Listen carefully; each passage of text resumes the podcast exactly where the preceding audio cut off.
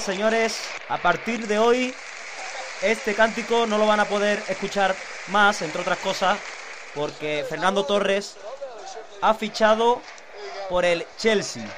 El niño Torres se desvincula del equipo de Liverpool, deja a los Red a mitad de temporadas. A mitad de temporada es la noticia, sin duda, de este tiempo de Premier, edición número 7. Enseguida estamos con ustedes.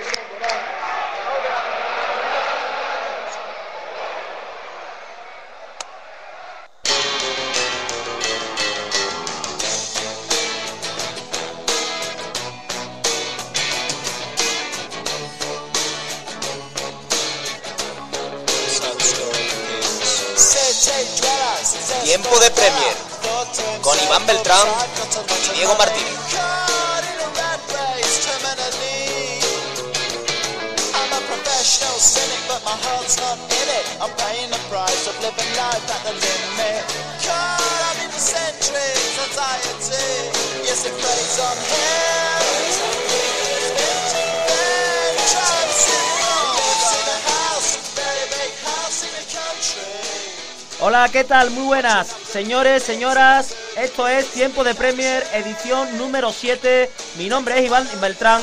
Saludos.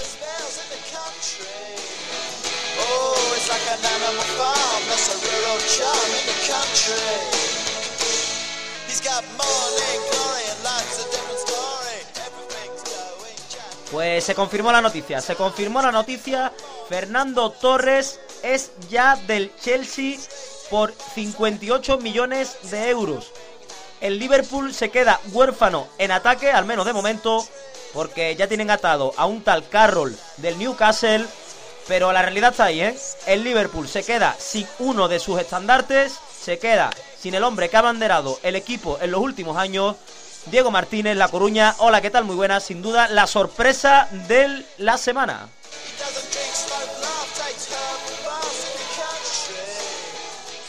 Bueno, Iván, ¿qué tal? Vaya bombazo, ¿no? No lo esperábamos, último día del mercado de invierno y Torres que se va a Londres. Pues sí, ¿eh?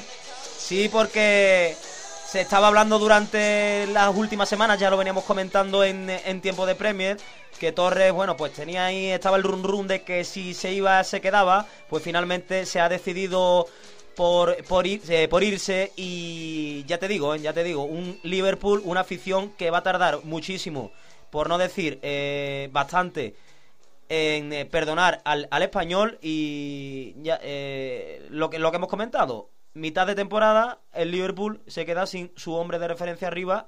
Yo no sé si tú conoces, conoces a este tal Carroll, pero sin duda, en cuanto a imagen, pierde el Liverpool. Ya después lo comentaremos en, en tiempo de tertulia, va a ser nuestro tema principal pero Liverpool pierde en cuanto, en cuanto a imagen y pierde sobre todo en cuanto a, a contundencia y hombre referencia arriba. Bueno, Liverpool que, ha hecho un 2 por 1, ¿no? Se va Fernando Torres, llega Luis Suárez, procedente del Ajax, y Andy Carroll, procedente del Newcastle. Todos conocemos más a Luis Suárez, seguramente un jugador que destacó en el pasado Mundial de Sudáfrica, uruguayo, joven, con talento. El caso de Andy Carroll, que me preguntas, es un jugador que no llega todavía a los 22 años, que este año ha dado ha explotado en la Premier, ¿no? Es de hecho el segundo máximo goleador de la competición y a mí me parece que es una salvajada, ¿no? Lo que han pagado por él, casi 40 millones de euros. No digo que no los valga porque su juventud dará dará pues, eh, razón o no al, al, tiempo para ver si es un jugador que valga tal cantidad de dinero, pero 40 millones por un tío que a mi gusto no tiene excesiva calidad, me parece mucho. Pues la verdad es que es bastante, ¿eh? 40 millones de euros por, por un jugador y que todavía, mm, para bien, eh, para bien decir, no ha demostrado nada en la Premier League, pues mucho. Pero bueno, es la apuesta de cara al futuro del Liverpool y eh, por el momento hay que respetarlo. Diego, eh, Suárez, Luis Suárez, eh, el, tal Carroll, mm, yo a este lo conozco menos al segundo. Luis Suárez sabemos que es un magnífico futbolista, lo demostró con Uruguay en el, en el Mundial, fue uno de las de la referencias en ataque del, del equipo y compañeros de, de, Diego Forlán. Pero bueno, decir sobre todo que el, el Liverpool eh, va a tardar mucho tiempo, como hemos dicho al principio, en olvidar esto. Muchas preguntas abiertas, muchos frentes abiertos. Vamos a dar después mucho más detalles de esta operación, pero dos preguntas importantes con las que abro el, programa. ¿Ha hecho bien Fernando Torres en irse de Liverpool a, a mitad de temporada y dejar el equipo, no tirado, pero bueno, yo diría que se tiene que reconvertir. Un Liverpool que está en mitad de la tabla. Y otra pregunta que les dejo también abierta. ¿Es el Chelsea el equipo con el que Fernando Torres puede ganar un título a nivel de clubes? Bueno, pues ahí les dejo esas dos preguntas. Ya les digo, después de tertulia vamos a analizar el fichaje, le vamos a dar, le vamos a dar cifras y todos los detalles de esta gran operación que yo la defino como la primera gran operación del año 2011. Al margen de todo esto, Diego, jornada de FA Cup, el Arsenal que ganó con gol de C, de de penalti, 2 a 1, y Almunia que fue titular después de cuatro meses. ¿eh? Sí, al Arsenal le costó más de lo que esperábamos imponerse al, modesto Huddersfield, un equipo que limita en la League One, la segunda B, a modo de, Liga Española. Y debutó, como tú dices, eh, de nuevo Almunia, después de cuatro meses. Tuvo una actuación, digamos, irregular. Y fue Cés de nuevo el que, con un penalti en los últimos minutos del encuentro, dio el pase al Arsenal a la siguiente ronda. El Arsenal que ganaba y el otro, el otro grande, el United, que ganaba también con gol de Chicharito. Este hombre se está ganando a pulso ser titular en el Manchester. Y también marcó Owen, el, el primero del, del, equipo. El que no pudo ganar fue el City, que empató con gol de Ceco, que se estrenó en la FA Cup. Y tendrá que esperar al replay para pasar a la siguiente ronda, la, la ronda ya quinta de la FA Cup, Diego. Sí, la ronda de octavos en la que, como bien dices, está el Manchester United, que parece que últimamente nos tiene abonado a las remontadas, ¿no? Comenzó perdiendo en casa del Southampton y como, como también dices, eh, los goles de Chicharito y, Michael Owen dieron el pase a, la siguiente ronda los de Alex Ferguson. El caso del City eh, le costó, le costó y mucho, de hecho también comenzó perdiendo en su compromiso, eh, en este caso contra el equipo del Notts County, también semi desconocido, y el gol de Seco, que es el primero que hace en partido oficial con el, con el equipo del City, pues le obliga a disputar una, una siguiente, digamos, eliminatoria, el replay, como bien dices, en el que, por cierto, el Chelsea también tendrá que, hacer frente, en este caso, al Everton. Pues aviso ya a los oyentes, Diego, que nos va a costar muchísimo la pronunciación de algunos de los equipos que están en esta, en esta ronda cuando, cuando ahora comentemos los resultados. El, el Chelsea y el Tottenham, las dos grandes sorpresas de esta ronda, el primero, el Tottenham, porque perdió por cuatro goles a cero contra el Fulham. Sí, señores, cuatro goles a cero. El Fulham que se tomó la revancha del año pasado. Y el Chelsea que empató a un gol y gracias. ¿eh? Bueno, los Blues que también tuvieron que apelar a la épica, ¿no? Empezaron perdiendo en casa del Everton y fue Salomón Calú, el costamarfileño, quien daba el empate en el minuto 75 a los, a los de Ancelotti, ¿no? Como decíamos, partido de replay también para el Chelsea. Y en el caso del partido que me comentas, el del Fulham, Fulham 4, Tottenham 0, sin duda la gran sorpresa de la jornada, si bien es verdad que la expulsión de Dawson en el minuto 11 del partido condicionó el encuentro, ¿no? A partir de ahí el Fulham fue muy superior, el Tottenham un espejismo de lo, de lo, de lo que nos tiene acostumbrados esta temporada y queda eliminado de la FA Cup. La verdad que sí, ¿eh? fueron las dos grandes sorpresas. El Chelsea que tendrá que, buscar el replay y el Fulham que le endosó una goleada al Tottenham. Hacemos un repaso rápido de los resultados de la cuarta ronda de la FA Cup. Fulham 4, Tottenham 0. El Notts County 1, Manchester City 1. El West Ham 3, Nottingham Forest 2. Wolverhampton Wanderers 0, Stoke City 1. Pasa el Stoke City. Arsenal 2, Huddersfield Town 1, perdonen por la pronunciación, pasa al Arsenal. Southampton 1, Manchester United 2, pasa al United. Torquay United 0, Crowley Town 1, pasa al Crowley Town. Watford 0, Brighton 1, eh, pasa al Brighton. Eh, Bolton 0, Wigan Athletic 0, habrá que jugar replay. Barley, Barton 3-1 eh, ganó el Barley y pasa al Barley. Birmingham que, que, pasa a la siguiente ronda, le ganó 3-2 al Coventry City. El Reading que le ganó 2-1 al Stevenage y pasa el Reading, el Sheffield que pasa a la siguiente ronda, ganó 4-1 al Hereford United, el Aston Villa 3-1 al Blackburn Rover, el Blackburn Rover que se queda fuera del de combate, pasa al Aston Villa, Swansea City 1, Leighton Orient 2, pasa el Leighton Orient y el, el Everton Chelsea, ya lo hemos comentado, empate a 1, habrá que esperar el replay. Diego, a priori, bueno, va a haber equipos de segunda fila y, y los grandes más o menos están, a excepción pues del, eh, del Liverpool, ¿eh? Bueno, como, como en botica, ¿no? Un poco de todo. Queda fuera el Liverpool, ya lo, lo comentabas. Queda fuera el Tottenham. Queda fuera también el Blackburn Rovers de Michel Salgado, que por cierto esta, estas mismas semanas renovaba por otra temporada más. Y está pues Manchester United, está el Arsenal y veremos si el City y, Chelsea. Bueno, pues después de este repaso rápido, Diego, mm, eh, comentar también que hoy, por supuesto, vamos a tener el Charlie Corner. ¿De qué nos va a hablar hoy Carlos? Tú más o menos sabes algo, ¿no? Él, te comentó algo, ¿no? Sí, me comentó. Va a, va a ser Rivalidades, ¿no? Rivalidades, creo, ¿no? Rivalidades entre equipos, equipos vecinos algo así como Betis Sevilla, Barça, Barça Español, Madrid Atleti, algo así calentito. Apasionante sin duda, como siempre, ¿no? Seguro, seguro. Vamos a tener también el de los al River, eh, esa sección que estrenábamos la semana pasada, muy cómica y que ustedes van a poder eh, reírse a la vez que enterarse de cosas relacionadas con la Premier, la tertulia con Carlos, Diego y un servidor. Hoy el tema, por supuesto, va a ser Torres los himnos de los equipos ingleses, no se lo pierdan. Y vamos a recordar a una leyenda que seguro, seguro que ustedes conocen, un auténtico killer, un hombre que creó leyenda en el país inglés. Señoras, señores, esto es edición 7, tiempo de Premier, un poco de música como siempre y volvemos enseguida.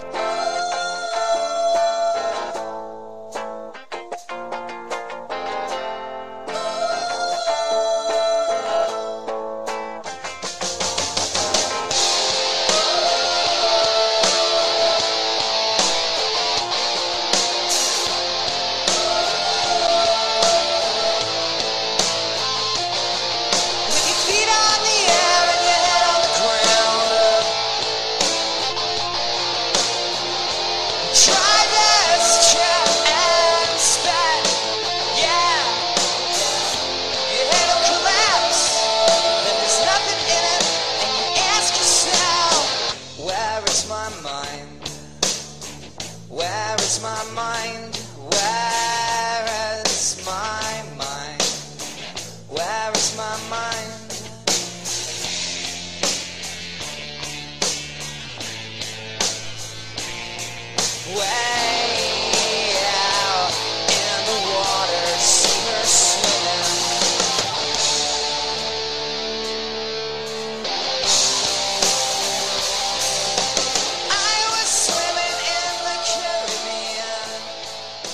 ¿Dónde está mi mente? Where is my mind? Veo que estás puesto con el tema del inglés ya, ¿eh? Poquito a poco, ¿eh?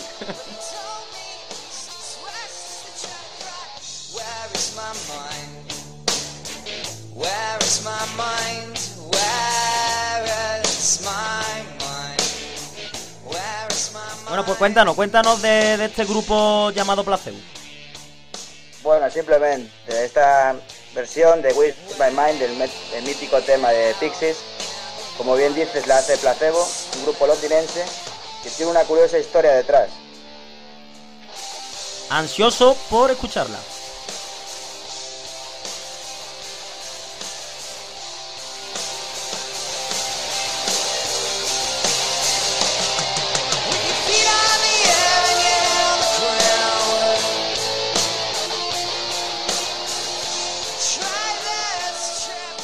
Cuéntanos, Diego, cuéntanos.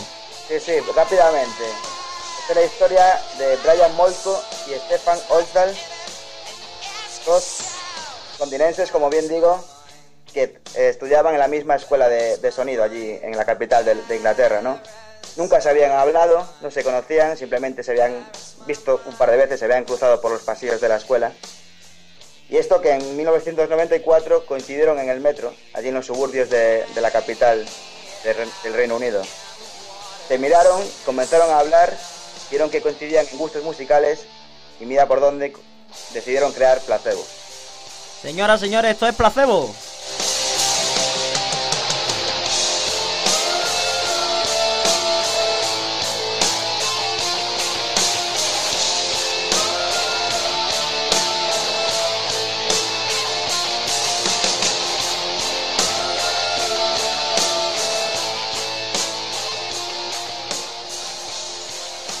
Con la música de este fenomenal grupo, Diego, vamos a empezar ya con la tralla y con la noticia, yo diría, de este primer tercio del año 2011 y no es otra que el fichaje de, Fernando Torres por el Chelsea. Eh, tenemos datos, los últimos datos eh, calentitos de última hora, Diego, y es que por lo visto Fernando Torres ya se encuentra en Londres, ¿no? Bueno, lo último que sabemos hace apenas unos minutos es que Liverpool ha dado el ok a Fernando Torres para que negocie con el Chelsea. El acuerdo entre clubes es total. El niño ya está en Londres, ha llegado hace apenas unas horas en helicóptero y solo el reconocimiento médico separa a, a The Kid, al niño Torres, del equipo de Ancelotti. Pues 58 millones de euros que va a pagar el Chelsea por, por Torres. A Abramovich le sobra el dinero, eso es evidente, no es algo nuevo. Y, el Liverpool que va a ver cómo se engrosan sus arcas y le va a venir fenomenal también esta pasta, aunque yo creo que si se hubiera quedado Torres hubiera sido, hubiera sido pues casi mejor que, esos 58 millones de euros. Bueno, lo que decíamos, ¿no? Un 2 por 1 se va a Torres, llegan Luis Suárez y, Andy Carroll, realmente no va, no va a entrar dinero, ¿no? En las arcas del Liverpool. Por su parte, el Chelsea, aparte de este fichaje de Fernando Torres, tenemos que comentar también que ha fichado a David Luiz, el central del Benfica, por una cantidad cercana a los 25 millones de euros. Y no confiabas tú mucho en Ancelotti y en su equipo, pero con estos dos fichajes, sin duda, vuelve a presentar su candidatura para estar arriba. ¿eh? Hombre, ahora lo va a tener Diego muchísimo más fácil y es más, cuidado porque si Ancelotti con esta con este cartel y con este plantel de futbolistas no hace buenos números, ahora también te digo una cosa, va a estar más cerca de la calle. ¿eh? O sea que con estos tíos hay que ganar, ¿eh? Con estos tíos hay que ganar partido, es que no le queda otra. Ahora no tiene excusa, ¿no? Tres bosqueteros, decíamos, ahora tres bosqueteros y el gran Fernando Torres. La verdad que hay mucha pólvora allá arriba y el Chelsea tiene todo para hacer un sprint final de temporada, pues envidiable. Pues estos son algunos de los números de, de esta noticia y de esta operación. Torres se marcha de Anfield dejando un gran recuerdo, 72 goles Diego en eh, unos 150 partidos, no están mal, ¿eh? Los números del Niño Torres. No, nada mal, nada mal. Y 58 millones de euros, como hemos dicho, lo que va a pagarle el Chelsea al Liverpool. El Liverpool lo va a invertir, como ha dicho ya Diego, en eh, el tal Carrell y en eh, Luis Suárez. Carrell, tú lo has visto jugar más que yo. No sé qué nos puedes contar de este hombre. Sí, bueno, Andy Carroll, como te decía, este ha sido el año de su, explosión ¿no? en, el fútbol inglés. Es el segundo máximo goleador por detrás de Berbatov. Ha desplazado a, jugadores como Chisco, que el ex del Depor, que precisamente vuelve al equipo de Coruña en este mercado de invierno. Se ha consolidado como el principal ariete del Newcastle y en cuanto a sus características, es un jugador alto, corpulento, que yo, no digamos que es un tronco, pero yo no le acabo de ver ese punto de calidad para, como para pagar 40 millones de euros por él, ¿no? Tiene gol, tiene juventud, veremos si realmente vale lo, que se ha pagado por él o no. Pues fíjate, Diego, que está, está ahora mismo la, la red que echa humo con, con el con el eh, con el fichaje de Torres por el Chelsea, nunca mejor dicho. Y la última noticia que llega eh, de los compañeros del, mundo deportivo es que aficionados del Liverpool han quemado una camiseta de Torres en eh, eh, cerca de los aledaños los aledaños de Anfield Road. ¿Qué te parece? Bueno, estoy viendo yo también imágenes, hay varias imágenes de, aficionados Reds quemando camisetas de Torres. Bueno, me parece que se sienten dolidos, es un buque insignia. No es Steve Gerrard, no es James Carragher, pero Fernando Torres es un jugador muy querido en Anfield y sin duda un palo para la afición. que pues, ha reaccionado mal, ¿no? Digamos. Pues la verdad es que es palo para la afición, palo para el equipo y buenas noticias para los seguidores Blues, los seguidores del Chelsea que van a tener a todo un goleador arriba. Vamos a dejar el tema Torres porque ya con amplitud en tertulia vamos a opinar, vamos a darle la opinión de cada uno, eh, cada uno con la suya, ¿eh? cada uno con la suya porque tenemos eh, visiones distintas de, esta operación. Diego tiene una particular y sabe que él sabe que no coincidimos en, en, esa, en esa visión y Carlos, por supuesto, nos dará también la, la suya. Diego, una, una, noticia que leía, que leía esta semana y que tú me comentabas también, eh, es una noticia que me ha sorprendido. Tú estás más, más informado de, de, este tema, pero resulta que el Blackpool eh, lo han sancionado por dar descanso a 10 titulares ante, ante el Aston Villa y le han, le han metido unos 29.000 euros. Sí, era un partido de...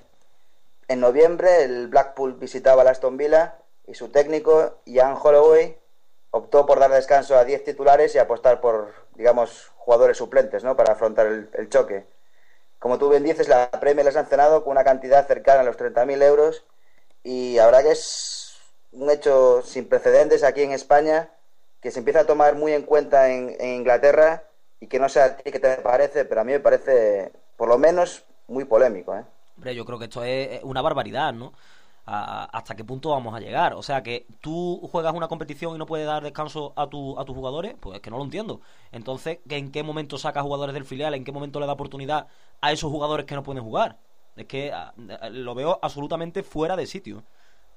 No, el problema yo creo que en este caso la Premier está jugando a ser entrenador, ¿no? Porque ¿quién te dice que Ian Holloway no ha puesto por ese 11 porque realmente confiaba en ese 11 para ganar al Aston Villa, ¿no? ¿Qué estás claro, diciendo? Claro. Que ha puesto jugadores sin confiar en, la, en, en que le fueran, le fueran, a dar resultados, porque no tendría sentido, ¿no? En este caso, es una, algo parecido como lo, lo, con lo de Preciado, ¿no? El Mourinho acusó a Preciado de alguna manera de dejarse perder en el Camp Nou. Pero Preciado puede defenderse totalmente y libremente, alegando que él apostó por el 11 más idóneo para él, ¿no? Para ese partido. Entonces, en este caso, creo que está sentando un mal precedente, que es jugar a ser entrenador, y me parece la verdad que una auténtica barbaridad que, que, que haya sido sancionado el entrenador del Blackpool. Por lo visto, Diego, mira, eh, te leo aquí textualmente, dice, la entidad del norte de Inglaterra, eh, que regresó a la primera división del fútbol inglés el pasado verano tras 40 años, emitió un mensaje a través de su página web para confirmar que habían sido declarados culpables, aquí viene la historia, ¿eh? atento, por violación de dos leyes de la Premier League. Pero ¿qué, ¿qué, leyes son esas? Es que no lo entiendo. ¿Que no, que no, que no pueden jugar jugadores del eh, suplente? Es que la verdad es que no lo entiendo. No, no sé, a lo mejor hay leyes en Inglaterra que... No sé si tú esto lo, lo, tienes controlado. Mm, a lo mejor hay leyes en Inglaterra que, que, prohíben que jueguen tantos jugadores del filial. Pero yo creo que en principio no, ¿no? Bueno, lo que supongo que estas leyes pretenderán es eh, no alterar la, la competición, ¿no? El, el fenómeno de competitividad dentro de la liga, ¿no?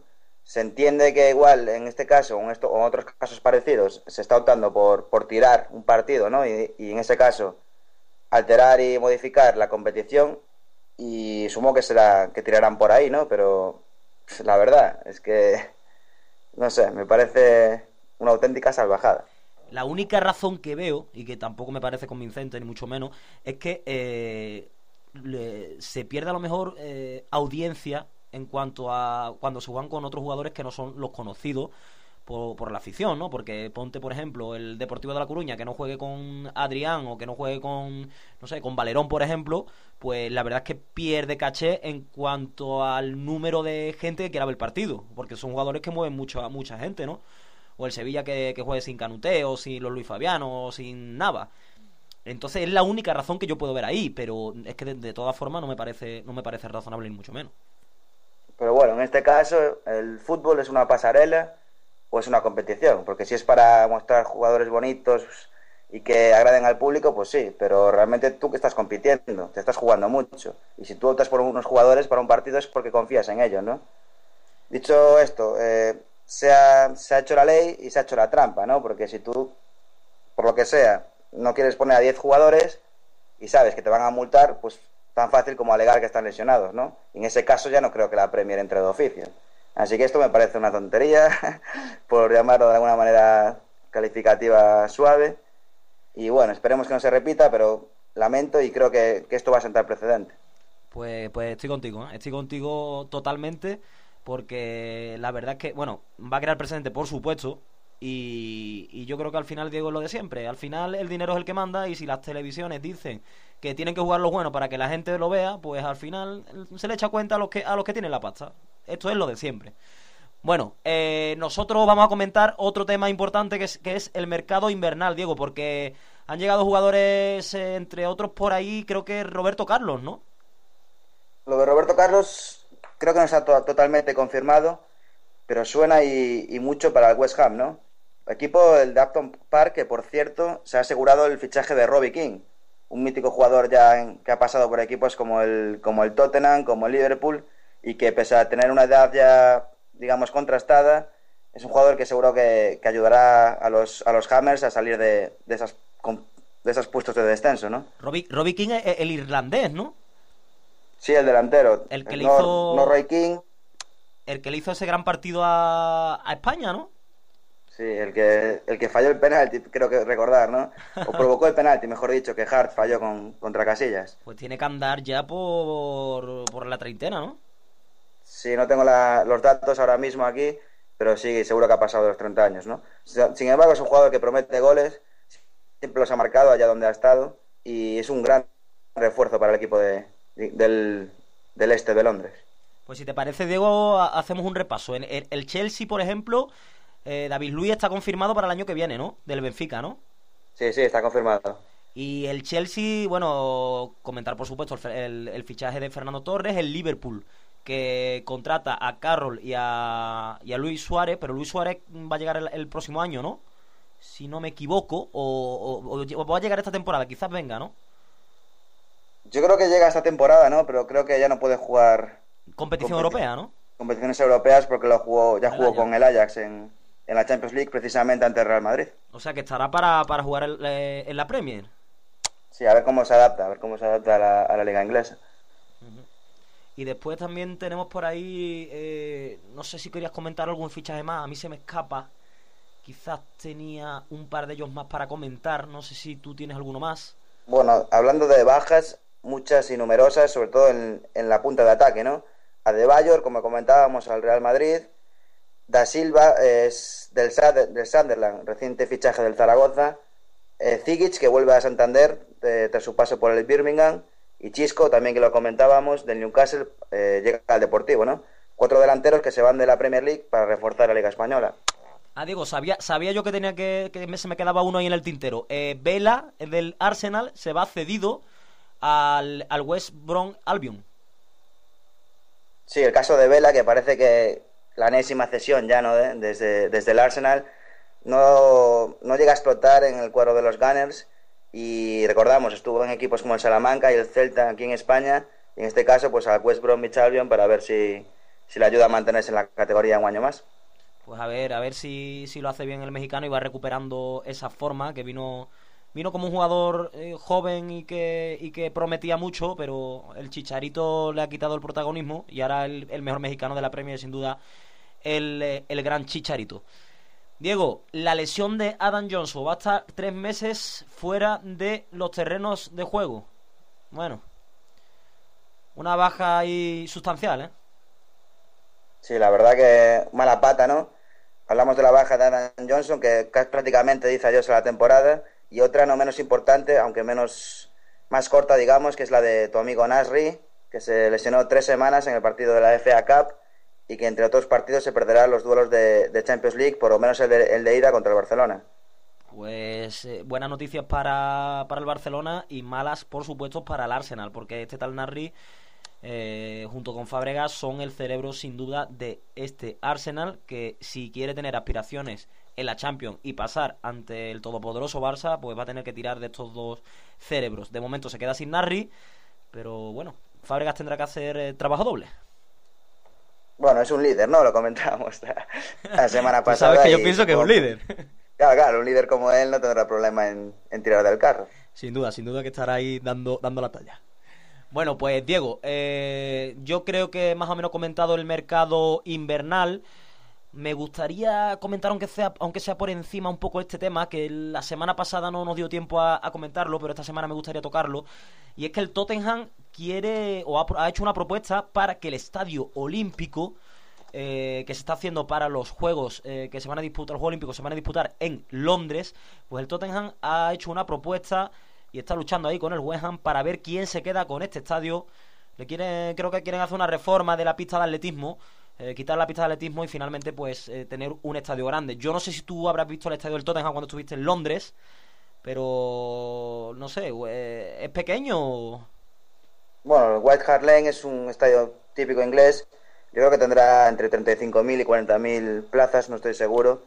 Y la verdad que es un estadio coqueto y, y, no sé por qué realmente quieren, quieren cambiar, ¿no? Pero la verdad que el estadio olímpico el que va a ser escenario de los Juegos Olímpicos de 2012 es una pasada. Eso sí, eh, tiene capacidad para solo 25.000 personas, ¿no? En un principio. Entonces veremos, porque tanto Tottenham como West Ham quieren ampliarlo y hacerse, digamos, con sus servicios, pero el Ayuntamiento de Londres últimamente parece dispuesto a mantener el plan original y utilizarlo solo para el atletismo, ¿no? Así que vamos a ver qué pasa. Pues yo el precedente que tengo más reciente, y espero que no pase como ocurrió en Sevilla, es el Estadio Olímpico de Sevilla, el que se hizo para los Mundiales de Atletismo. Estuvieron ahí el Betis detrás del, estadio y finalmente pues ahí, ahí está el, eh, el magnífico Estadio Olímpico que nadie juega partidos en él, que está casi inutilizado, solo se usa para conciertos y por lo menos que, bueno, pues si el Tottenham o el West Ham se pueden quedar con el Estadio Olímpico, pues, pues bien hecho estará, porque por lo menos se le dan uso a esas instalaciones en las que se gasta una barbaridad de dinero y después pues se quedan ahí al se quedan ahí sin que nadie les dé les dé tal uso. Bueno, Diego, ha llegado el momento de nuestro amigo Carlos, ¿no? Venga, vamos a escuchar al amigo Carlos Lezcar. Venga, pues dale tu paso hoy. Bueno, Charlie, una a la cabecera y esperamos escuchar una de las anécdotas tan interesantes que siempre nos cuentas.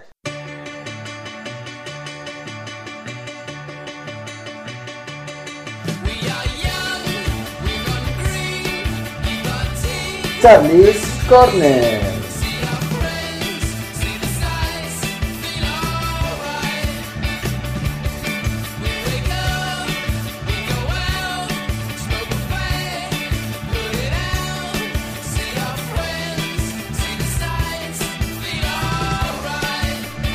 Bueno, pues ha llegado la hora que le gustan a todos los oyentes, cada vez reciben más halago esta, esta sección. Carlos Lescanos, la Guayana Francesa. Hola, ¿qué tal? Muy buenas. Hola, buenas Iván, buenas Diego, ¿qué tal todo por ahí? Pues nada, estupendo, esperando y ansioso por escuchar qué nos trae hoy. Bueno, hoy os traigo algo que puede ser un poquito, no insólito, pero sino curioso, que es la, la rivalidad futbolística en Nottingham. Bien, en Nottingham sabéis que hay dos equipos. Bueno, uno es el Nottingham Forest, ¿no? Y el otro, Iván, ¿sabes cuál es, no? Pues el otro es el, el County, ¿no, Carlos? Sí, señor, efectivamente. El Nottingham Forest y el, el Notts County. Son dos equipos que, como en cualquier ciudad, siempre han tenido, siempre han sido rivales. Lo que pasa es que ahora eh, ese derby que, que hay en la ciudad de Nottingham es, es un derby descafeinado, se puede decir. Es, es algo curioso, porque ahora eh, se le da mucha más importancia, sobre todo por parte del Nottingham Forest, se le da mucha más importancia a los enfrentamientos con el Derby County. El Derby County, imagino que os suena ese equipo. Eh, está en, la, en la división de plata, ¿no? Efectivamente, está en la división de plata, al igual que, que su rival, el Nottingham Forest. Cuando ambos se, se, enfrentan, se llama el derby de las East Midlands, de las de las tierras medias del este, como se traduciría. Es, Derby es una ciudad que está muy, muy cerca de Nottingham, está a 25 kilómetros, y eso es lo que, lo que ayuda a que haya tanta rivalidad. Es uno de los factores. Sin embargo, hay otro factor determinante que es eh, eh, un gran entrenador que tuvieron ambos equipos y que ahora mismo ya ha fallecido, pero es famoso en toda Inglaterra y en todo el Reino Unido. Se llama Brian Clough. ¿Os suena Brian Clough? Claro, el, mítico Brian Clough, ¿no? Sinónimo de, Copa de Europa en Nottingham. Está claro, está claro. Ganó las dos Copas de Europa que tiene Nottingham Forest en su haber en 1979 y 1980. Bien, pues eh, Brian Clough entrenó a ambos equipos.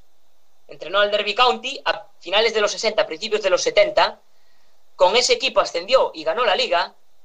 Y luego, después de, irse del Derby County, pasar por el Brighton en Hove, Albion y el Leeds United, lo ficha el Nottingham Forest. Y con el Nottingham Forest ganó la liga, ganó la Copa de Inglaterra, es, es decir, la FA Cup, ganó dos Copas de Europa y ganó Supercopa de Europa también. Bien, pues eh, simplemente es eso. Brian Clough es el, sinónimo de la rivalidad que hay en Nottingham. Han compartido el mismo entrenador y un equipo ha, sido más grande que el otro con el mismo entrenador. Perdona, pero eso también pasó con Coruña y Vigo y, y, por partida doble, ¿no? Sí, efectivamente. Es el caso de Javier Ureta y de Miguel Ángel Lotina. Como muchos deportivistas y celestes saben, ha ganado más en, el club herculino que, en la ciudad olívica.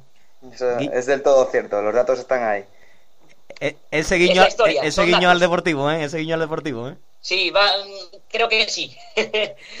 bueno, pues quería comentaros que, mm, que entre Derby y Nottingham hay una carretera que une ambas ciudades que es la A52, y la han rebautizado con el nombre de Brian Clough, para que veáis lo importante que es en ambas ciudades. Y lo que, lo que creó esa, esa rivalidad. Esa rivalidad, evidentemente, se creó de manera gradual, no, no de la noche a la mañana. Se creó, podemos decir que en la, en la década de los 80 y de los 90 cuando eh, Nottingham Forest y Derby County coincidían a menudo en primera división y el Notts County evidentemente no lo hacía. Bien, eh, de, la rivalidad que hay entre Nottingham Forest y Notts County, como bien dije al principio, es descafeinada, pero siempre hay un lado que tiene más odio al otro. ¿Cuál creéis que es, chicos? Yo apuesto por el Nottingham. Hombre, normalmente siempre es el equipo, digamos, más pequeño el que odia más al, al grande, ¿no? Claro, claro. Y en este caso no falla no falla la estadística. En este caso es el, el Notts County. Parece que tenemos problemas con la, con la conexión, Carlos. ¿Me escucha? County, que los medios locales le, hacen el vacío a su equipo y le da mucha más cobertura al, al Forest. Y asimismo piensan que los aficionados del Forest los miran con desprecio, los miran por encima del hombro. ¿Os sorprende este comportamiento? La verdad que no, ¿no? Es lo de siempre, ¿no? La rivalidad es Claro, la rivalidad es máxima y cuando tienes un palmarés tan descompensado, pues mayor es todavía esa manera de mirar a, sus aficionados. Es lo que piensan los aficionados del Forest, que, lo que dicen es que los, aficionados del County los tratan así porque les tienen envidia por su, por su historia. Bien, yo lo que lo que sí iba a decir es que creí es que se siguen enfrentando Nottingham Forest y Notts County, a pesar de no estar en la misma división. ¿Sabéis cómo se enfrentan? Pues no tengo ni ahora mismo, no sé, igual a, a, nivel de hinchadas, ¿no? En la calle, puede ser, o, o no, o practicando otro deporte, no sé. Supongo que algo, algo popular, ¿no? Algo así, ¿no? A nivel de hinchadas se enfrentan, a nivel popular se enfrentan, pero no es tanto. Yo os voy a comentar luego mi experiencia de cuando estuve en Nottingham trabajando este verano. No tanto. No, no, se enfrentan en partido de fútbol, pero en un partido amistoso cada verano. Y de hecho en el año 2007 este partido acabó con bastantes incidentes entre ambas hinchadas, cosa que era muy poco usual en, esa ciudad. Aunque en Inglaterra sabemos. Perdón, sí. Que es un poco una provocación, ¿no? Si tan mal se llevan, una vez al año, aunque digan que no hace daño, pues en este caso provoca. Es llamar un poco a los incidentes, ¿no? Sí, es llamar un poco a los incidentes, aunque que conste que, que fueron solo en el año 2007, cuando estuvieron aislados. A partir de ahí ya, ya han llevado mayor control. Y querría destacar que no todo es mala rivalidad entre, entre Nottingham Forest y Notts County. A principios de, la pasada década, del año 2000, el Notts County tuvo problemas económicos y estuvo a punto de disolverse, de, disolverse. Y ahí el Nottingham Forest ayudó económicamente a su vecino, que es un gesto que sinceramente es de, es de agradecer y por parte del county de aplauso. ¿Tú crees, Diego, Diego, crees que, haría, que haría Lopera eso con el, con el Sevilla? al final, cuanto más reñidos, más queridos, y en caso de que el Sevilla tuviese algún problema, seguro que el bueno de la ópera prestaría su ayuda. Cuando, cuando murió Puerta estuvo ahí, ¿eh? Estuvo ahí en el... En el No sé yo qué decir, no el- sé yo qué decir. Iván, ¿tú qué opinas? Hombre, yo, yo lo- lo- la verdad es que cuando lo que estaba contando, que cuando murió Puerta, ahí, ahí estuvo Lopera y estuvo, y estuvieron todos los béticos, todos los, todos los jugadores del equipo allí en el. Hombre, tam- también eh, la situación también eh, era, era para eso y para, y para mucho más, ¿no? Pero tuvo el gesto ese de, de estar allí acompañando a, a la plantilla del Sevilla. Sí, la verdad es que fue todo un detalle. De hecho, la plantilla del Betis había sido la primera en aparecer en el, en el tanatorio donde se encontraban los restos de Antonio Puerta, si no me equivoco. Sí, sí, sí. Bien, Así fue. querría continuar con este... Perdón, sí, No, no, sí, sí, Carlos, continúa, continúa. Sigue, sigue adelante. Sí, pero no, que quería continuar con este tema. Entonces, eh, es lo que, lo que os iba a comentar. Yo ya sabía algo antes de ir a Nottingham sobre esta rivalidad, sobre esta rivalidad descafeinada que, había entre los dos equipos, de la, cual comprobé y de la cual me aseguré eh, cuando fui a Nottingham este último verano a trabajar. Uno de mis compañeros de trabajo era socio del Nottingham Forest y cada vez que le hablaba del county lo, ninguneaba. Decían, sí, hombre, no soy del county, no me gusta que gane. Y me decía, pero mira, es que están en otra división y a mí realmente lo que me importa es el partido contra el Derby, contra el Derby County, el partido contra el Leicester, que es de la misma región, o el partido contra el Leeds United. Dijo así. Lo que pasa es que, claro, le pregunté por el Derby County y me dijo que, que era el, el rival al que más odiaba en ese momento y al que más eh, manía le tenía. Y en la mayoría de, de, de- de grupos de seguidores del Nottingham Forest es el mismo rival, el, de- el Derby County. Sin embargo, lo que es más curioso es que los estadios de Forest y de County son los más próximos entre sí en toda Inglaterra y a pesar de eso esa rivalidad ha casi, casi ha desaparecido. Vosotros os podéis imaginar, podéis concebir la idea de tener un estadio como ese City Ground, que es como se llama el del Nottingham Forest, a un lado del río Trent y tener Meadow Lane, que es el, el estadio de Nottingham Forest, al otro lado del río Trent, a cinco minutos o menos andando. ¿Qué opináis de eso? Para mí es bonito, es muy bonito, ¿eh? La verdad es que es un ejemplo. Hombre, yo creo que es algo que en España igual sería casi impensable, pero que fuera de nuestras fronteras es quizás hasta normal, ¿no? Sin, si mal no recuerdo, los estadios de Liverpool y, y Everton están bastante cerca. Yo me acuerdo de, de ir a ver ambos y tanto Edwinson Park como Anfield se encuentran separados por un parque. Sí, sí, ambos estadios están, están muy, muy cerca. Sin embargo, eh, la rivalidad entre Liverpool y Everton nada tiene que ver con la rivalidad entre Forest y County. Como bien se ve, a pesar de tener esta cercanía de estadios, ya se ve, ya se ve la, la, la poca rivalidad que existente. De hecho, dejad que os apunte un dato, que es eh, la situación actual de cada equipo. El Forest es quinto en el Championship, el año están puestos de playoff y el año pasado eh, lo eliminaron en la primera eliminatoria de sus playoffs, o sea que está luchando para volver a la Premier League. Y el Notts County ahora mismo está en la League One, o sea, en la división inferior a la- al Championship, de decimoctavo, pero hay que decir que son 24 equipos, y ascendieron el año pasado a dicha categoría. Su entrenador, os, eh, seguramente lo conozcáis, es un jugador mítico de los años 90, ex del Manchester, ex del Liverpool, ex del Inter de Milán, se llama, ex de la selección inglesa también, se llama Paul Ince. Claro, mítico medio centro, ¿no? Por supuesto, de color. Efectivamente, efectivamente.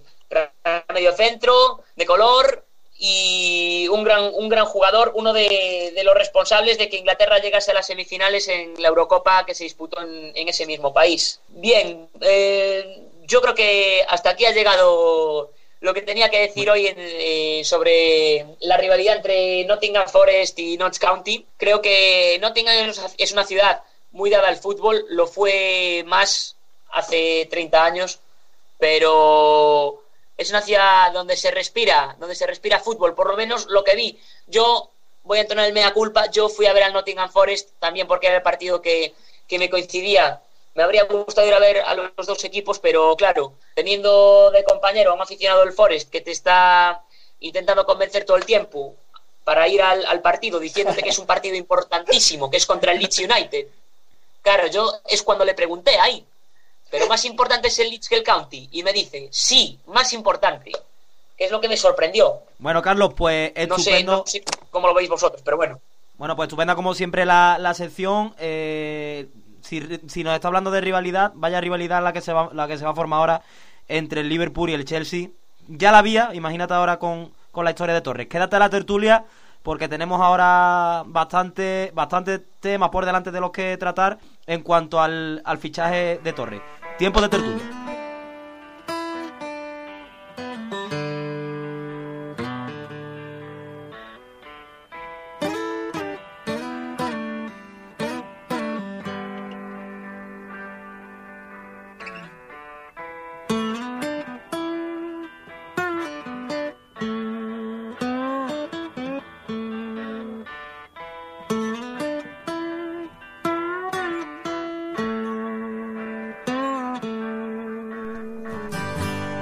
La tertulia. So, so you think you could tell heaven from hell, blue skies from pain? Can you tell a green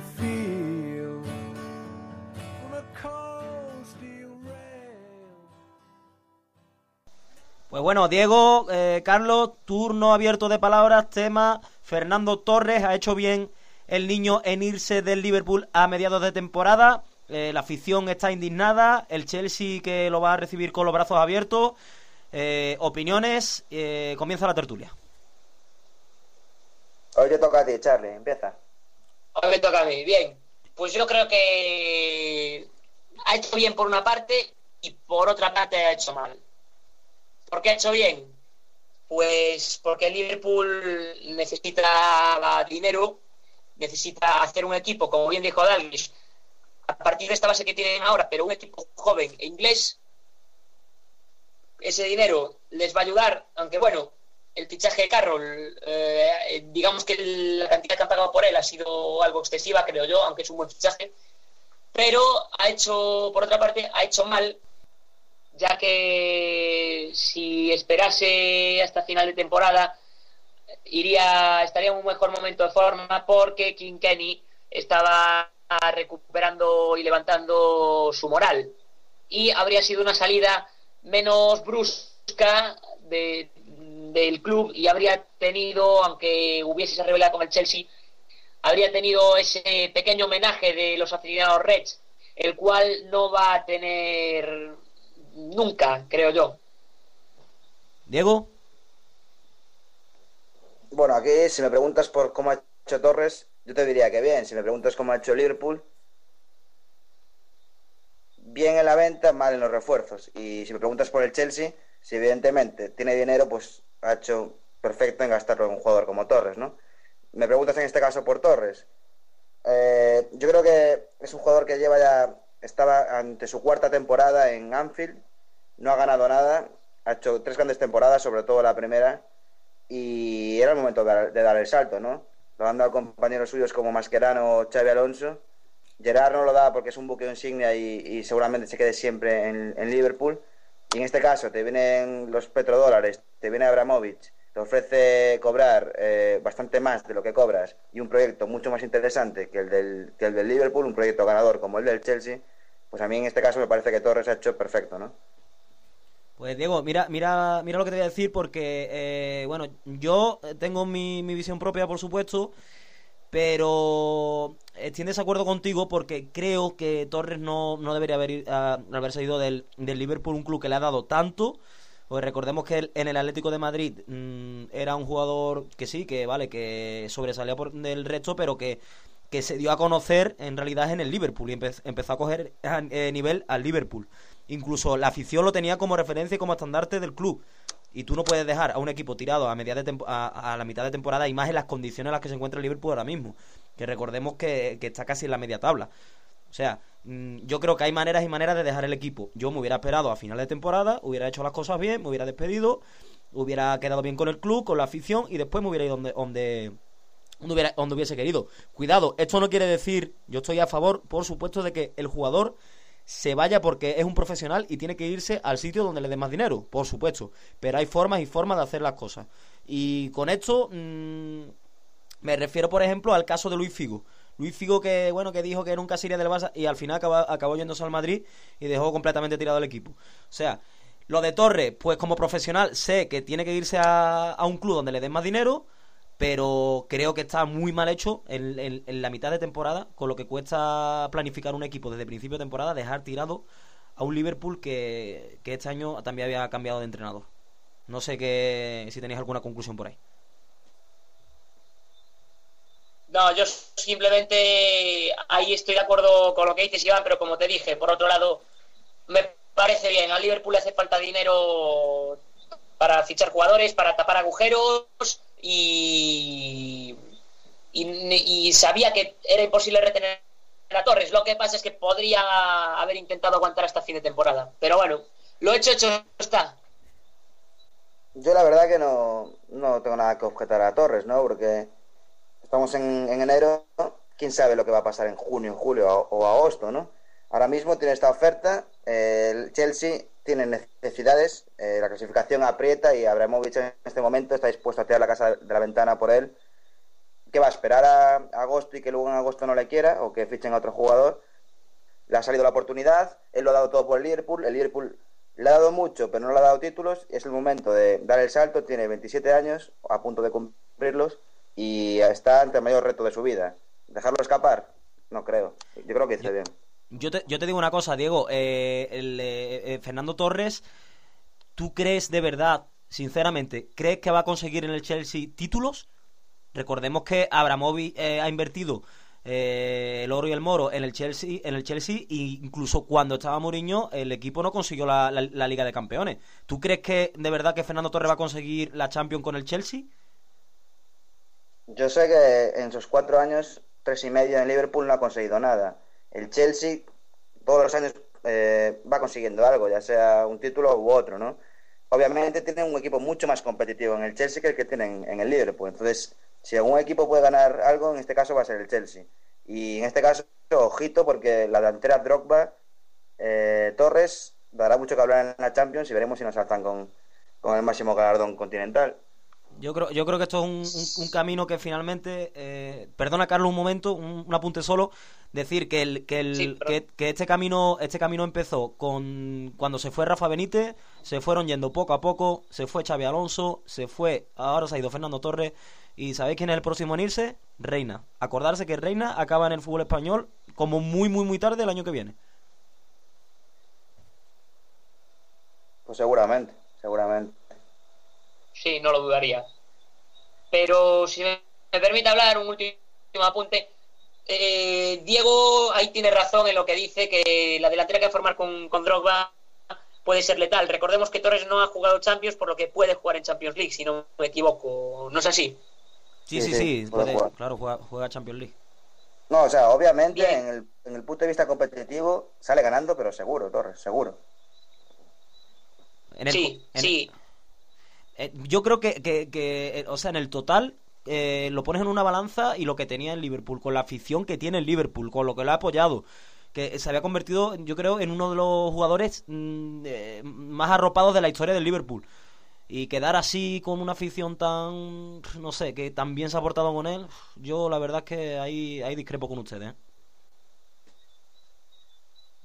A ver, yo opino que, que sí, que la afición y creo que, que no que mm, no se lo va a agradecer. Pero imagino que, que la afición del Liverpool se repondrá. Yo creo que, que se repondrá y aparte, esto ya es desde mi más sincera opinión. Como bien dije antes, por una parte está bien el fichaje, por otra parte está mal. Podría haber esperado final de temporada, pero a lo mejor es lo que necesita el Liverpool. Empezar de cero, otra vez. Empezar de cero, ya que vimos la, la última temporada de Benítez, lo desastrosa que fue, lo desastroso que estaba siendo este comienzo con, con Hodgson.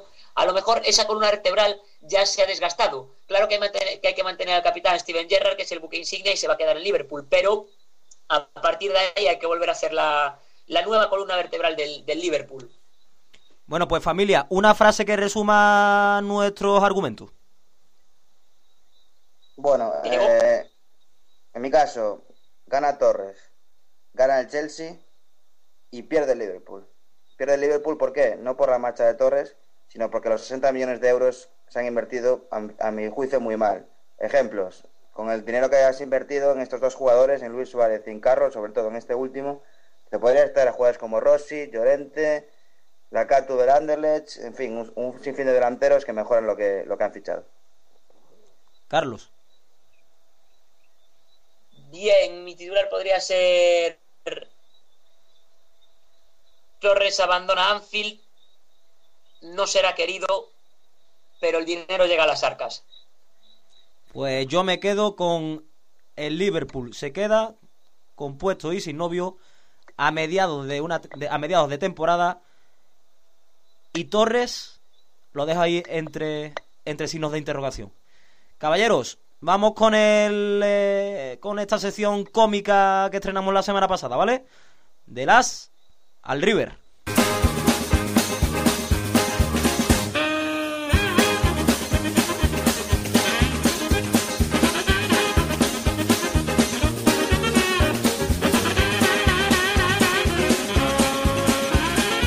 Del Hostal River con Fernando Suárez. Ta, ta, ta, tan, tan, tan. Pues me comentaban el, eh, durante la semana que hay un seguidor eh, muy curioso del, eh, del Liverpool y seguro que todos lo conocemos. Él es Austin Power, conocido personaje de, de película. Y me dicen que lo tenemos al, al otro lado ya, al otro lado del, del hilo telefónico. Eh, Austin Power, hola, ¿qué tal? Muy buenas. Hola Iván, estoy encantado de estar aquí en este programa, sí. ¿A ti qué te parece que se vaya el niño Torres? Torres no está en venta, así que no toque las cosas de tocar. Bueno, hablan de que podría venir otro delantero, Luis Suárez. Eh, Torres seguro que lo quiere mucho más la afición, además lo han demostrado, varios le han eh, mandado incluso cartas pidiéndole que, que no se vaya. ¿Tú qué le dirías a Torres eh, si pudieras hablar con él en persona? Pues mira, pequeño, le diría que es un crack, es un puto crack, pequeño, donde esté triunfará porque tiene mojos, sí. Me pone. Bueno, al margen del fútbol, Austin Power, sabemos que está en el rodaje de la próxima película. Eh, háblanos un poco de cómo va a ser eh, la historia. Estoy preparando para 2013 una peli con mi querido hermano como protagonista. Será un bombazo pequeño. Sí. Bueno, Austin, pues mucha suerte. Esperemos que, que, bueno, que Torres se quede en el Liverpool por el por el bien eh, de ustedes y del, y del eh, propio equipo. Un saludo y muchas gracias ¿eh? por haber estado en tiempo de Premier. Pues nada, yo me despido de todos. Un saludo a todos los radioyentes. Y recordad, hay que tener mojos, sí. Otro seguidor eh, conocido es eh, el señor Skinner. Sí, es el, eh, ese señor en la serie de Los Simpson. Y es que me han dicho, me han comentado que le encanta el Manchester United. Hola, señor Skinner. Hola, buenas noches. Encantado de estar en tiempo de Premier. Pues la verdad es que es un placer tenerlo aquí en nuestro programa. El, Manchester que pasó, bueno, casi sufriendo porque ganó 2-1 en, la- en la cuarta ronda de la, de la FA Cup con un gol del Chicharito. ¿Qué le parece este mexicano? Eh, Está marcando bastantes goles este año. Al Chicharito le queda camino. Empezó muy bien sin importarle marcar de nariz. El caso era marcar y lo hizo. Tiene que trabajar duro porque es difícil ganarse un hueco de titular en el, en el Manchester United. Además me han dicho que es eh, íntimo amigo del señor Alex Ferguson. Un hombre que lleva infinidad de años ya en el, en el Manchester. Incluso me han dicho que se van juntos de copa. Sí, por supuesto. ¿Es verdad eso, señor Skinner? Me voy con él a tomarme algo cuando me deja mi madre, claro. ¿A qué sitio suelen ir en la, en la noche de, de Manchester? Pues nos vamos a tomar unas pintas a un pub irlandés que hay cerca de, de donde yo tengo mi piso. Incluso dicen las malas lenguas que a- a- os han visto a, a Ferguson y a, y a ustedes comiendo en el, en el McDonald's. Hombre, claro, no va a ser todo fish and chip y roast beef. Hamburguesita de vez en cuando nunca viene mal. Bueno, pues señor Skinner, que siga usted disfrutando de la vida y, y que sea un poco más... ¿eh? A ver si es verdad. Un abrazo, muchas gracias. Bueno, me despido ya de todos vosotros y a ver si atrapo ya al Barto, que no sé quién es. Y para finalizar, tenemos en directo, suele ser normal eh, en esta sesión, tener a un periodista famoso. La semana pasada contactábamos con Michael Robinson. Esta semana tenemos al señor Matías Pra. Matías, hola, ¿qué tal? Muy buenas. Hola, buenas noches, Iván. Estoy encantado de estar en tiempo de Premier. Bueno, en primer lugar, en primer lugar pedirle que nos diera una valoración de este tiempo de premio en un programa que con este lleva siete ediciones. Ah, haga usted una, una pequeña valoración, eh, usted que es un conocido periodista, haga una valoración de, de nuestro programa. La verdad es que os felicito sinceramente. Estáis avanzando en la comunicación. Es un programa muy riguroso y tenéis buen humor. Sois serios y es un programa muy ameno. La sección que más me gusta, de los at River. A mí me han dicho que, que le encanta a usted lo que es le- la liga inglesa, la Premier League. ¿Cuál es su equipo favorito? Me gusta mucho el Chelsea porque está haciendo una Premier muy buena. ¿Quién cree que va a ganar este año el, el campeonato inglés? ¿Quién cree que va a ganar la Premier? Pues como ya te he dicho, creo que el Chelsea tiene muchas posibilidades de ganar esta Premier. Bueno, pues Matías Prat, muchas gracias por haber estado en, en tiempo de Premier. Un placer de verdad. Y, y un saludo desde, desde aquí. ¿eh? Me despido de vosotros alegrándome de que Tiempo de Premier se escuche en España, en Inglaterra y gracias a Internet se escuche en todo el mundo. Hora para el tiempo de leyenda.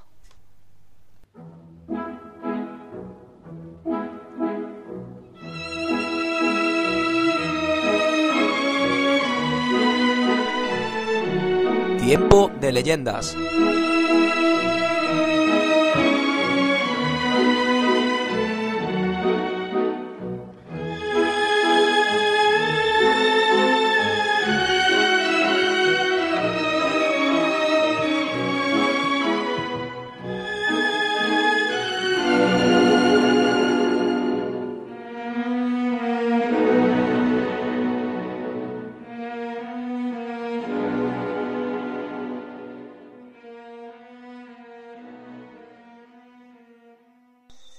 A ver, a ver, a ver, familia, escuchar, escuchar esto, a ver, a ver si, si os doy alguna pista de quién es el, el- la leyenda de, de hoy. Escuchar, escuchar con atención.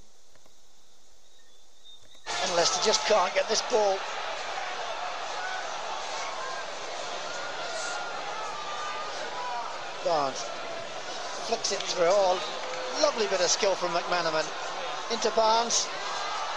Cross comes in, Rush is there! Ian Rush at the near post. Bueno, yo creo que queda claro, ¿no? ¿Habéis escuchado el nombre? Aunque, aunque también dice otro nombre por ahí, pero un señor con bigote del Liverpool, Carlos Diego. Diego, te lo dejo a ti hoy. Creo que en la jugada participa el mítico Steve McManaman. Efectivamente. El que marca gol nos lo va a decir Charlie. El que marca gol es otro mítico de Liverpool, el señor Ian Rush. Pues te dejo el placer, Carlos, de que comentes un poquito de, este fenomenal delantero. Ah, Ian Rush es toda una leyenda en el Liverpool para empezar porque es el, máximo go- goleador de su historia. Es un delantero que ficharon en, si no me equivoco, en el año 81, un delantero joven, para acompañar a Dalglish en la delantera de los Reds. Bien, eh, su rendimiento desde el primer momento fue increíble, fue maravilloso y jugó en Anfield hasta el año 96, teniendo un parón, eso sí, en el año en la temporada 87-88, donde se fue a la Juventus. El equipo italiano decidió ficharlo para restablecer las eh, las relaciones con el Liverpool tras aquel desgraciado incidente de la final del 85 del Estadio Heysel. Sin embargo, Ian Rush ahí no tuvo mucha suerte en Turín, marcó 7 goles en 29 partidos y el Liverpool lo recuperó, donde jugó 8 años más hasta el año 96. Luego ha jugado en otros equipos como el Newcastle, como el Chester City, que es de donde lo fichó el Liverpool, y acabó retirándose en Australia, si no me equivoco. Pues mira, eh, Carlos, un dato. Es el segundo máximo goleador de la FA Cup. Y además, como tú bien has, dicho, tiene el récord de goles con el Liverpool. 346 chicharros con la camiseta de los Reds. Casi nada, ¿eh, Diego? Sí, se dice bien y pronto, ¿no? Y buen ejemplo de el de Ian Rush, de que un jugador de Liverpool se puede ir a otro equipo y no pasa nada, ¿no? Como el caso de que mencionábamos de Torres. Pues sí, la verdad es que sí, ¿eh? Pues este es nuestro tiempo de leyenda, sin duda, un gran hombre. Y yo con bigote, la verdad es que he visto pocos jugadores buenos y pocos jugadores jugando al fútbol. A mí, pues ya te digo, Martín Vázquez, Sánchez Ares y poco más, ¿eh? Sí, sí, estos eh, dos clásicos de la Liga Española, sin duda. Si se me permite hacer un último apunte, era que es que Ian Rush, si no es conocido a nivel de selecciones, es porque no es inglés, sino que es galés y jugó con la con la camiseta de, de la misma selección a la que perteneció y a la que entrenó otro gran jugador y entrenador, que es no tanto como entrenador, pero sí como jugador, que es mítico y muy conocido, exentrenador del Madrid, del Deportivo, de la Real Sociedad. No sé si lo John conocéis. Benjamin, John Benjamin Tosak, ¿no? Vaya personaje. Premio. Personaje, sin duda. Aquí, no, eh, aquí la verdad que en Coruña no quedamos muy contentos ¿eh? con, con él. No, no, después de esa gran frase que, que le dijo al público en medio del partido contra Atleti de Bilbao, me parece que se ganó la enemistad de toda la afición blanquiazul. No, la frase mejor no la contamos porque está rellena de improperios, pero sí contar un- una especie de chiste que se comentaba aquí por la ciudad, ¿no? Y es que, claro, eh, Tosak eh, era su- su- suplía de alguna manera a- al mítico Arsenio, ¿no? E- Y decían eso de que, que se sabían por qué le llamaban a Arsenio Chivas. A ver, Y a era ver. porque era mejor que J- era porque era mejor que JB, ¿no? Simplemente queda- ahí queda. Muy bueno, Un muy gran bueno. chiste. Chicos, pues vamos, vamos a aprovechar y hoy en sesión reducida voy a aprovechar para poner también el himno, ¿vale? Atentos.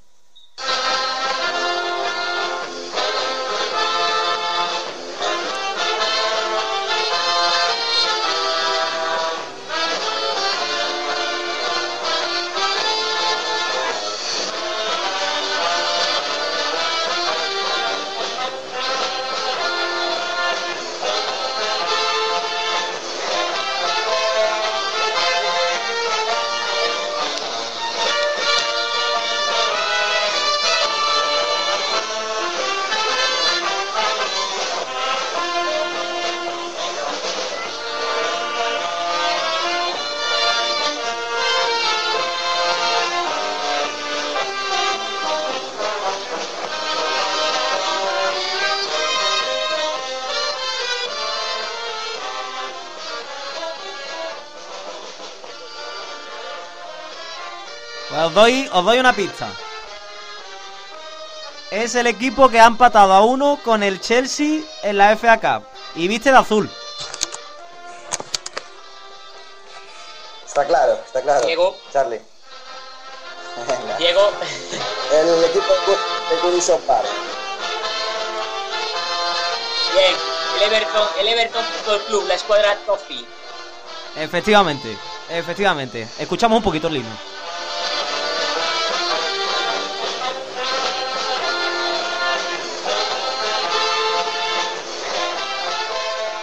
Tengo que reconocer que cuando lo escuché me recordaba a la Semana Santa, ¿eh?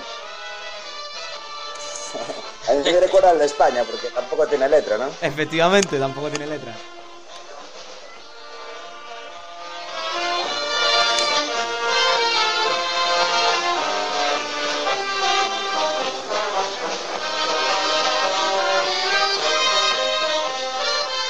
Bueno chicos, con esta música de fondo vamos a, a recordarles, ya esto es el final, esto es el descenso de tiempo de Premier.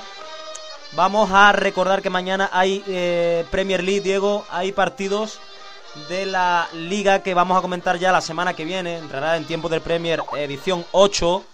El Arsenal juega contra el Everton, el Sunderland juega contra el Chelsea, el Manchester United contra el Aston Villa, el eh, Wigan Athletic contra el West Bromwich Albion, el City juega contra el Birmingham, el Tottenham contra el Blackpool, el Tottenham que se tiene que recuperar de ese 4 a 0 que le endosaron en FA Cup, el Blackpool contra el West Ham, el Bolton contra el Wolves, el Fulham contra el Newcastle y el Liverpool, ya sin Torres, contra el Stoke City.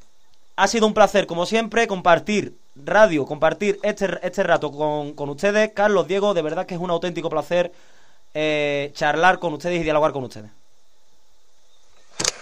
Como siempre digo, el placer es mío. Iván, no te, no te vayas sin comentar la encuesta que tenemos preparada para la próxima semana. Pues adelante. Todo, todo, todo tuyo. Me dejas el, el honor, ¿no? Pues simplemente, la, la semana pasada, recordamos, nuestro tiempo de tertulia, ¿era CES o no un líder? Pues salió que sí, que era un líder con más del 60% de votos a favor del, del jugador del Arsenal, ¿no? Y en este caso, pues la encuesta... Sí, sí, la gente que es libre de opinar lo que quiera y, y todo, ante, todo, ante todo respetable. Yo creo que la semana que viene Veremos ganáis. si gana el Arsenal. La, la semana que viene gana- ganáis ustedes con lo de Bueno, Torres. el ¿eh? caso- Creo, creo. Bueno, el caso es que ahí queda la cosa, ¿no? Eh, Torres, ¿ha hecho bien en irse al, al Chelsea? ¿Sí o no? Tienen toda la semana para votar, ya saben, en nuestra página web tiempodepremier.blogspot.com. Pues gracias. Ha sido un placer. Yo me despido. Por mí ha sido todo. Muchas gracias. Nos vemos la semana que viene. Un saludo. Y hasta tiempo de Premier 8. Estén muy pendientes. Un abrazo a todos. Un abrazo.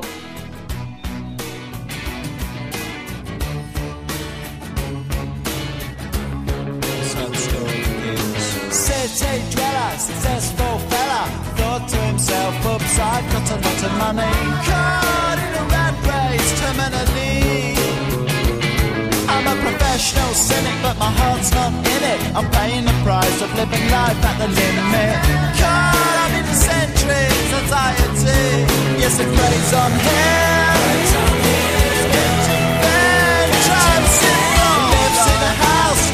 Big house in the country. Watching afternoon repeats and the food he eats in the country. He takes a manner of pills and piles up analyst bills in the country. Oh, it's like an animal farm, that's a rural charm in the country. He's got more